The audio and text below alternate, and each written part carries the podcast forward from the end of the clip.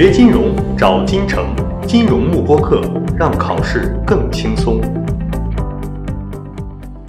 好，那么接下去的话呢，我们来给大家说一下如何在最短的时间之内通过这两个证书。当然了，我这里面最短的时间之内通过，肯定是以非常正直的啊，没有任何犯罪的一个情况啊，把它给考出来的啊，这是我们最底线的一个要求啊，以及。这每一个学习计划里面，我们肯定也是进行了科学的评估。我们认为有人是能够做到这一点的，而且通过科学化的训练的话呢，这个地方快速拿到证书也是可以具备的。但是如果说你是本着这两个证书我不需要考过，我要好好的学习，我要掌握其中的一些知识点，并对我的工作生活有所益处的，那我不建议你采用这样的方法。通过应试化的方法非常快速的取得证书，这适用于哪些人群呢？我有升职加薪的要求。我女朋友说了，你看，隔壁老王是有 CFA 证书的，反正你没有，我就不跟着你走了。那你有这样一些非常显而易见的，你必须要实现的要求，那么此时这无疑是一款救命良药。好，那么下面呢，我们来说一下极速通关计划里面，其实今年我们是做了两版的，我们分别称之为叫做双证神速通关学习计划 A 版以及双证神速通关学习计划 B 版。啊，这两个版本的话呢，大家看上去目前啊，相对来说图会比较小一些。后面我会细节来给大家介绍。A 版和 B 版有什么区别呢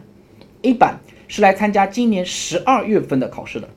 ，B 版最早参加的是明年二月份的考试，这就是他们的最主要的区别。持证的时间，A 版的计划里面一年即可，但 B 版来说的话呢，它需要一年半的时间。那么这两版的话呢，我一个版本一个版本来给大家介绍。首先是 A 版。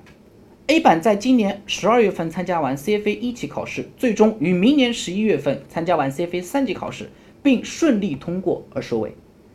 但这样的学习的一个计划，对于你目前还没有报名参加考生的学生来说呢，你不用去思考它了，因为现在已经没有机会了。八月二十号作为最后一天参与今年十二月份考试的一个时间点，目前也已经错过了，所以对你来说，你只能去参加 B 版。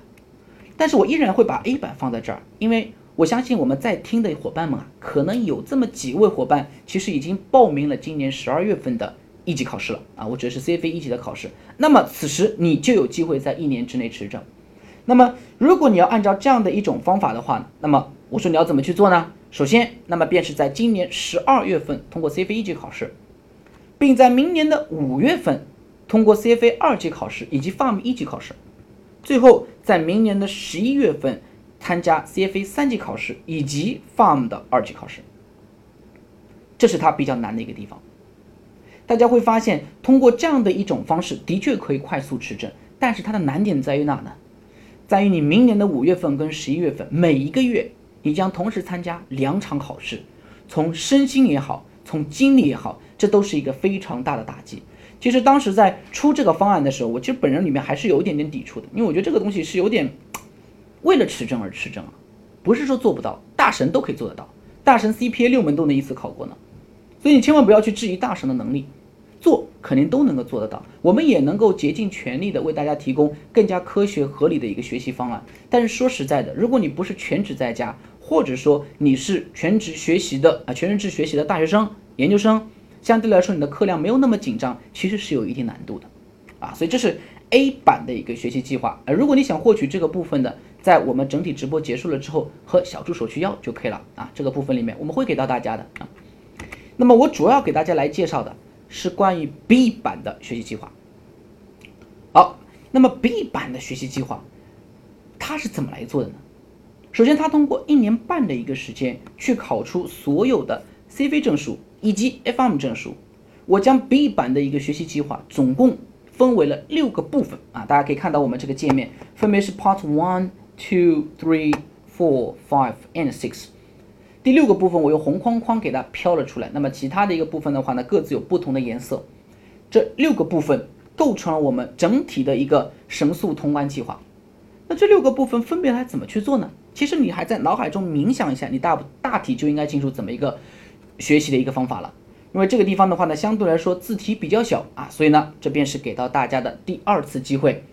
我们还有一套 FRM 的中文进度。那么当然了，如果说你是 CFA 的考生，你回答对了我这个问题，你希望拿到 CFA 的一个资料，没有问题，我也可以给你替换为 CFA 的资料啊，这都是没有问题的啊。那么我来说一下啊，一共是六个部分，从明年二月份开始，一直到后年的五月份，顺利的通过全部的考试。那么请问大家，以什么样子的方案可以实现呢？第一个，首先是参加 CFA 一级的考试，那么肯定是在明年的二月份，这个没有问题。那么在 CFA 一级考试结束了之后，我们参加的是 FRM 一级的考试。FRM 一级考试呢是在五月份。那么五月份结束了之后的话呢，参加 CFA 二级的考试。CFA 二级的考试呢是在八月份。OK，这个部分大家都是没有问题的。然后紧接着到了十一月份，参加的是 FRM 二级的一个考试。到这个地方为止，其实很多同学都答对了，但是大家还差一个，就是 CFA 三级的考试什么时候考呢？有很多同学写了一个二月份。啊，这个地方我就要给大家指出来了啊，明年的二月份啊，后年的二月份是没有 CFA 三级的考试的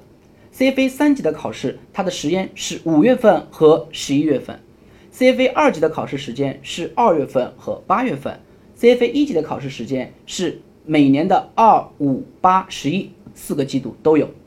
只有在明年，也就是二零二一年有一项非常特殊的安排，那么也就是 CFA 二级的考试呢会在五月份跟八月份举行。所以这个部分的话呢，不怪大家啊，可能是这个题目的话呢，相对来说有难度。好，那么其实我刚刚已经给大家提了对应的一个备考的一个顺序。其实最快的话，本质上应该是在后年二月份就可以拿到证书的。只不过 CFA 三级的话呢，它设计在了我们的呃后年的五月份才能参加考试，所以整体的一个持证时间就开始延长了。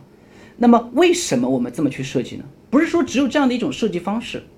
而是这种方式是所有里面我们目前能够去做的最快的持证方式。而且这种持证方式相比较于 A 版的学习计划有非常多的优势。啊，我们来给大家看一下。首先是这里面的第一个部分，第一个部分有很多同学说，老师很简单嘛，就是参加明年二月份的 CFA 一级考试嘛，考完不就得了？如果你是按照这样的一种思想去想，那么这一年半里面快速持证你做不到。其实我们这一年半里面想快速持证，这个设计是有一定的思路在里面的，不是说你是随便学学的。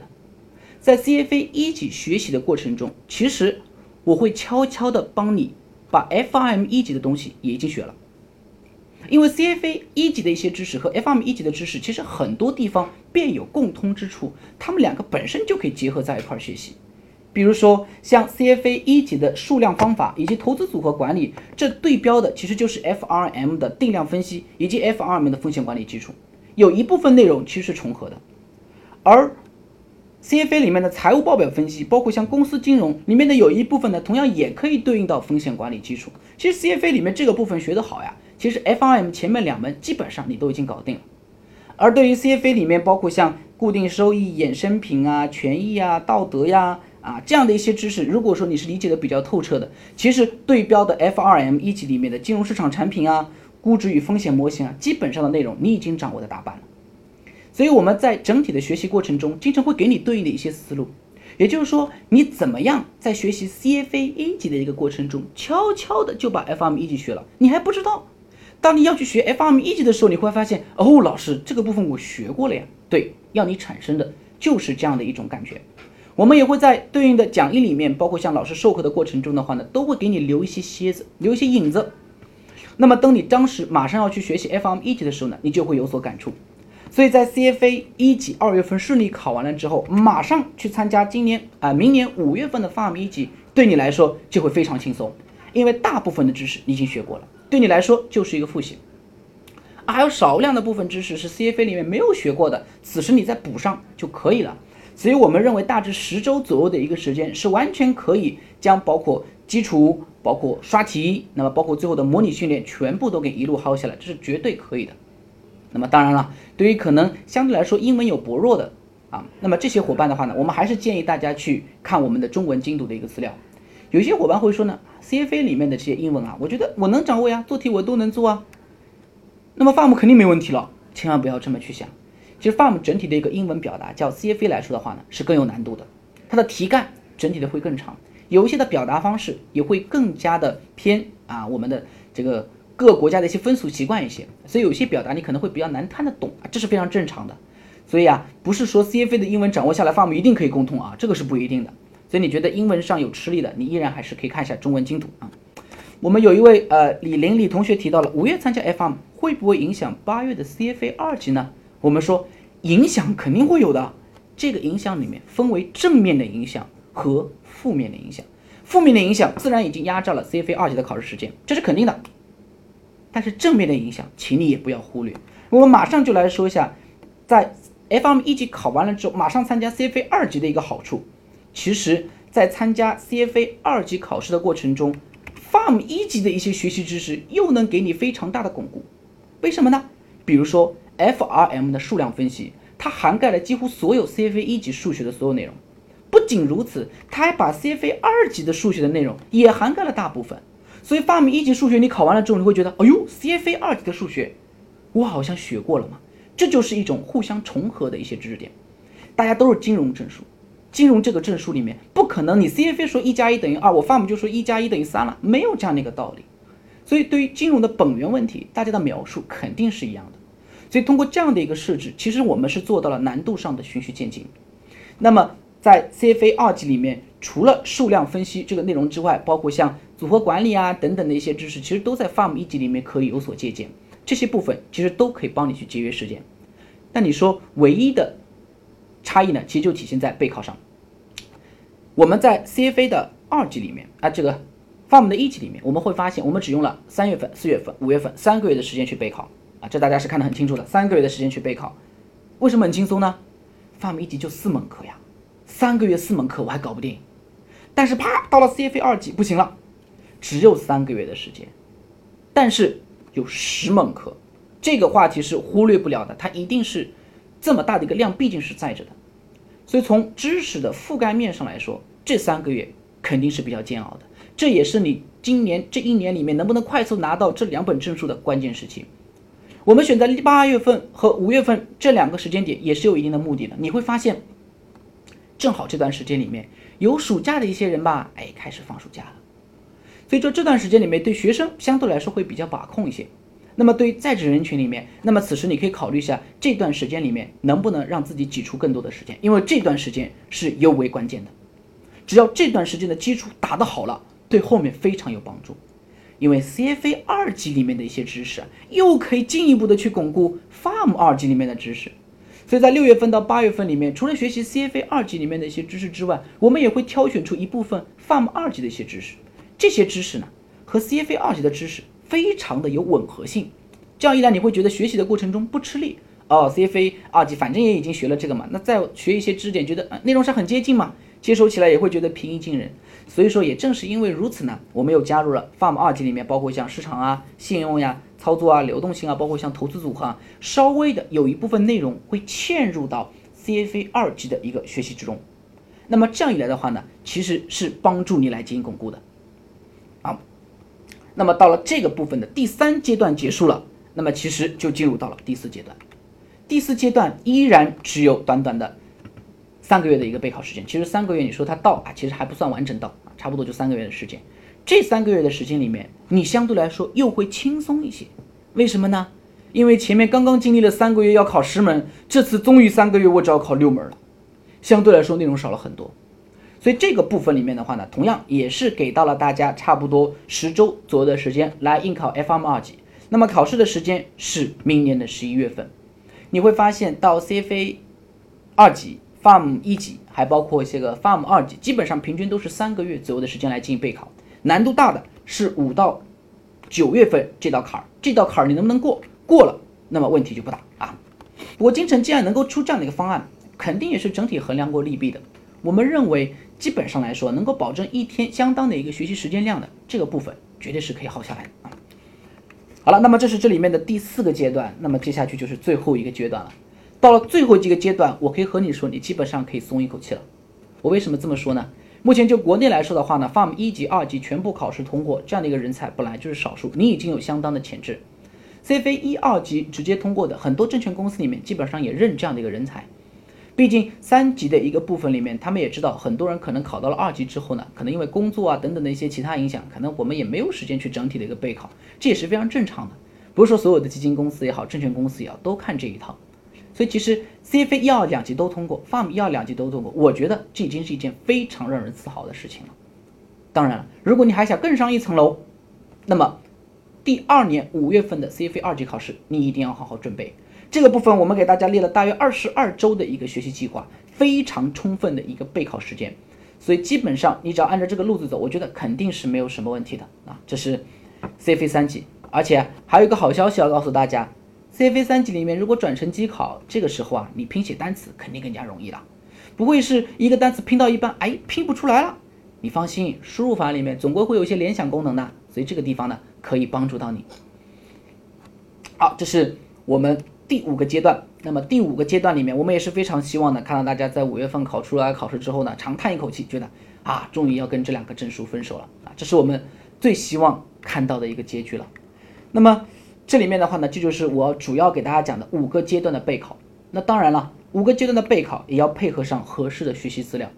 那么这个部分里面，我们给大家配到的资料里面，包括有讲义，包括有题库，包括有京城里面独家研发的核心知识点，有中文类的中文精读资料。也有京城适用于帮助大家巩固整个思维框架的啊知识框架图，还有帮助大家清楚整个知识脉络的知识地图。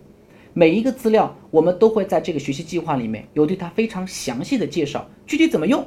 它的重要程度在哪个位置。那么相信大家的话呢，在看完这个学习资料的使用说明了之后呢，大体会清楚。那么这里面的学习资料跟京城其他的一些班型都是有所不同的，我们做了非常大比例的一个精简。啊，我们要知道，如果说你想非常快速的去学习一些知识，有些地方就是要战略性放弃的。这个部分呢，在你真实的报考了我们这个计划了之后，会有老师和你一对一的来进行讲解啊，就是告诉你这里面哪些东西你可能需要战略性的放弃一下，不是所有的资料都要看，只看最精华的一个部分。因为这个学习方案里面本身，如果我要来概括，我们说肯定是有机遇的，一年半通过考试嘛。但是必然有挑战，这个挑战里面有些部分我们是科学的给到大家战略，有些部分是要你去搏一搏的，所以有些地方的战略性放弃，我们也会给你讲一下是为什么这么去做啊。好，这是关于整体的一个啊学习资料的一个使用。那么这里面的话呢，我自己想到了我自己个人的一个经历啊，就是我当时在驾驾校这个考试的时候的话呢，有一个科目是科目二，那么相信大家有很多人考过驾照应该都知道啊，在科目二里面的话呢，有一个项目。叫做半坡起步，这个半坡起步呢，我一直都做不好。那为什么呢？因为我车子停在半坡了之后的话呢，这个轮子和边缘的一个距离啊，总是差了这么一些。那我就问教练呢，这东西该怎么去做？他说：“你放心，你不用去管这件事情。为什么呢？你有两个方案嘛，要不就是轮子非常靠近边缘，要不就是轮子相对来说远离边缘，就这么两件事情，你做后者。因为当你的轮胎非常靠近边缘的时候，你直接挂了。”你不要去压到线，压到线就直接挂了。所以我教你远离一点就远离一点，没事儿，最多扣个五分十分，你有的扣的，九十分以上就可以了。所以这就是要做战略性放弃。我们在有些地方里面，我就我在我在考科目二的时候就是这样的一个道理，我会相对来说往外面偏一点，没事啊，外面偏一点就外面偏一点嘛，因为我不可能全扣了，最多给他扣个五分十分，我过了就可以了呀。啊，那所以啊，这是我通过这样的一个例子我联想到的啊，就 CFA 范围里面总归啊，我们还是会有一些。战略性会去放弃的一些地方啊。好了，那这是我们的整体的一个啊，我们给大家提到的啊。锁定金城教育，成就金融梦想。更多备考知识，请关注金融慕播课。